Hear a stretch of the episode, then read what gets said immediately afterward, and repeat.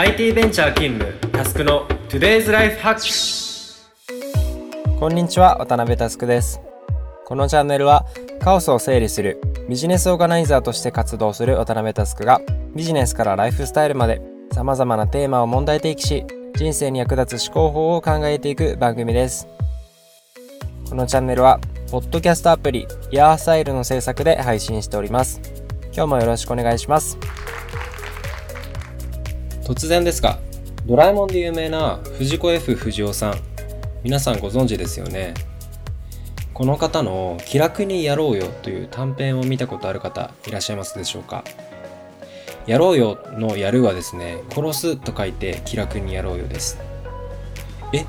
ドラえもんの作者が殺すなんて言葉使う？などあの疑問に思う方もいらっしゃるかもしれませんが、えー、僕からするとですね彼のクリエイティビティはつながってます。この短編ですが設定を一言で言うと性欲と食欲が逆転した世の中を描いています。なのでお腹すいたと子供が言うと親はちょっとはしたないのでやめなさいと小騒動が起こるイメージです。逆に性欲が一般的になっているので子供にシンデレラの読み聞かせしていたら余裕で全裸のベッドシーンが入ってくるみたいな感じですね。もうぶっ飛んでるんですよね。で、これを見てると、常識ってなんかなんで常識なんだろうってことを考えずにはいられなくなります。他にも僕大好きなネットフリックスにあるブラックミラーとか、僕のリクルートの同期が制作に携わった高架機動隊またあの一世を風靡してる鬼滅の刃ですね、の漫画とかアニメ。ある意味その非現実な設定っていうのは、僕らの日常の思考のバイアスを取っ払うのにはすごい役に立つと思うんですね。でそんな僕をいつでもその非日常に誘ってくれるクリエイティブについて今日はお話ししていきます。というわけで早速トークテーマに入っていきましょう。今日のアジェンダはこちら。クリエイティブ思考を鍛える3たす1。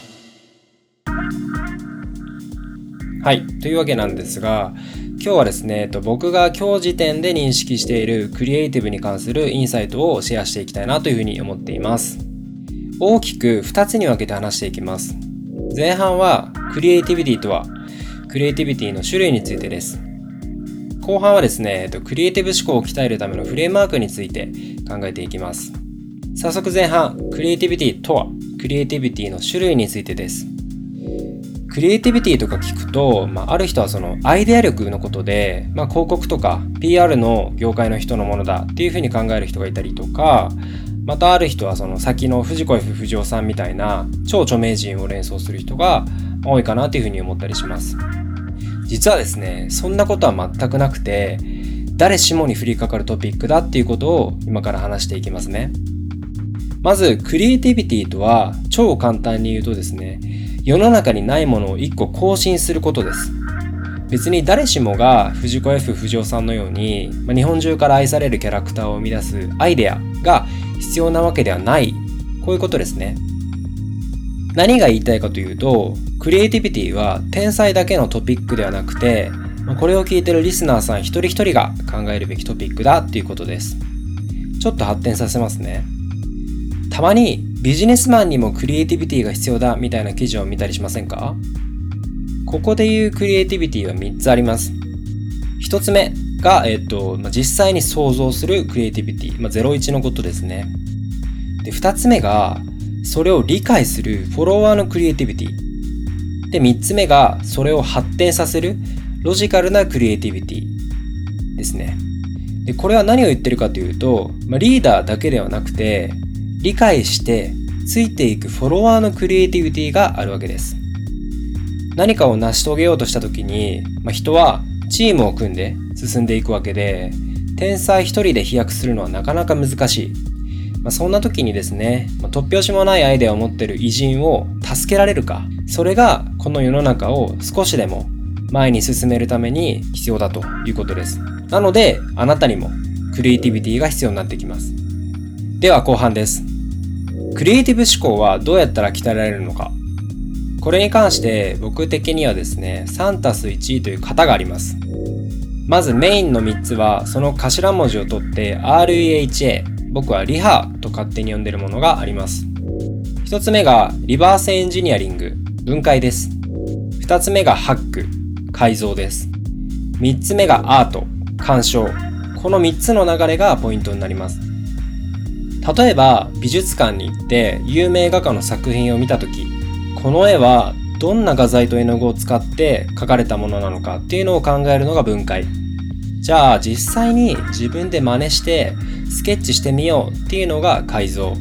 で実際に描いた結果を見てやっぱりこことここがこの作者はこういうふうに素晴らしいと感想をアウトプットするのが鑑賞というイメージですね。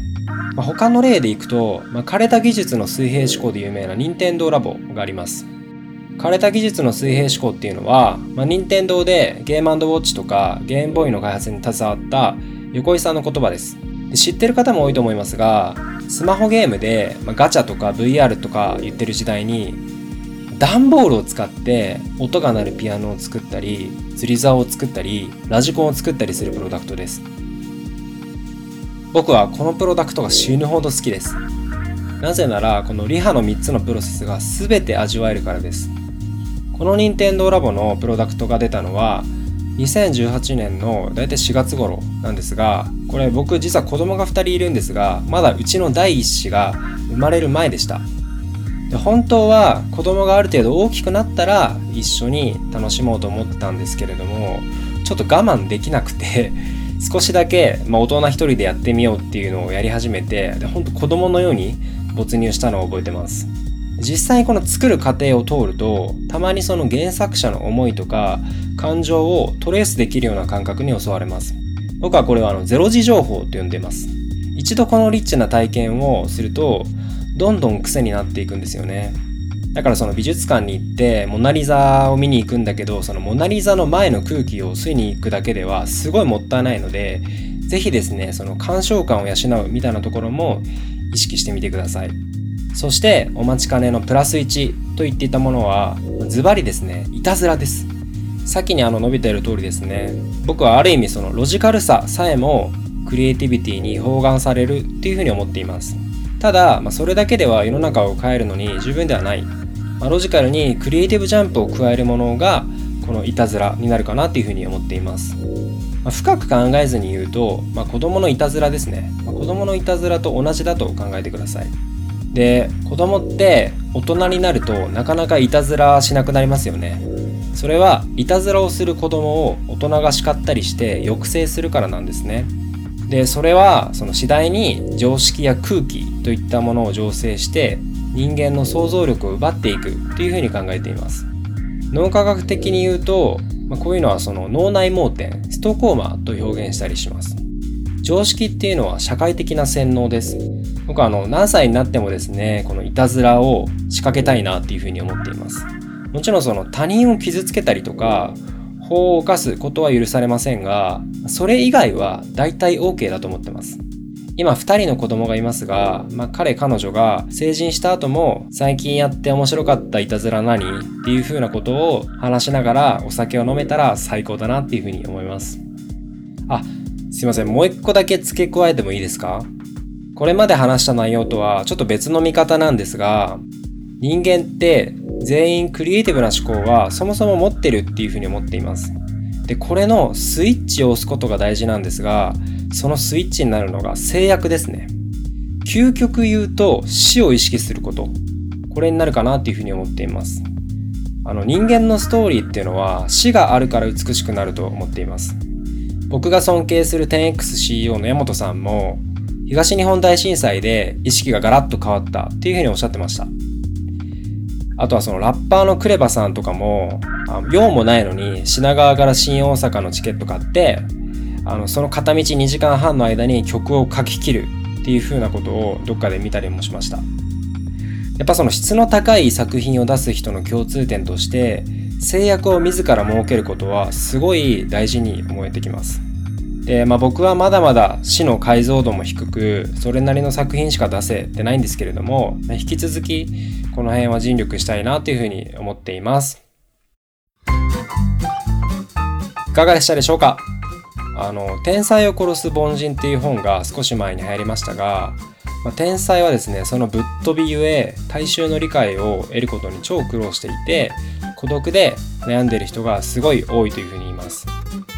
まあ、僕みたいな凡人ができることとしては、難しいものは難しいまま受け入れるっていうような度量を身につけたいなというふうに思っています。今日のテーマは以上です。気に入った方はフォローや周りの方へお勧めしていただけると嬉しくて震えます。もしこのエピソードを聞いて、私はこう思うなどのご意見などがあれば、Twitter や Facebook でお気軽に DM いただけるととっても嬉しいです。皆様のご意見も熱烈お待ちしております。また、iOS アプリイヤースタイルをインストールすると、他のイヤースタイルオリジナルコンテンツも聞けます。ぜひ App Store で検索してみてください。というわけで今日はここまでです。バイバイ。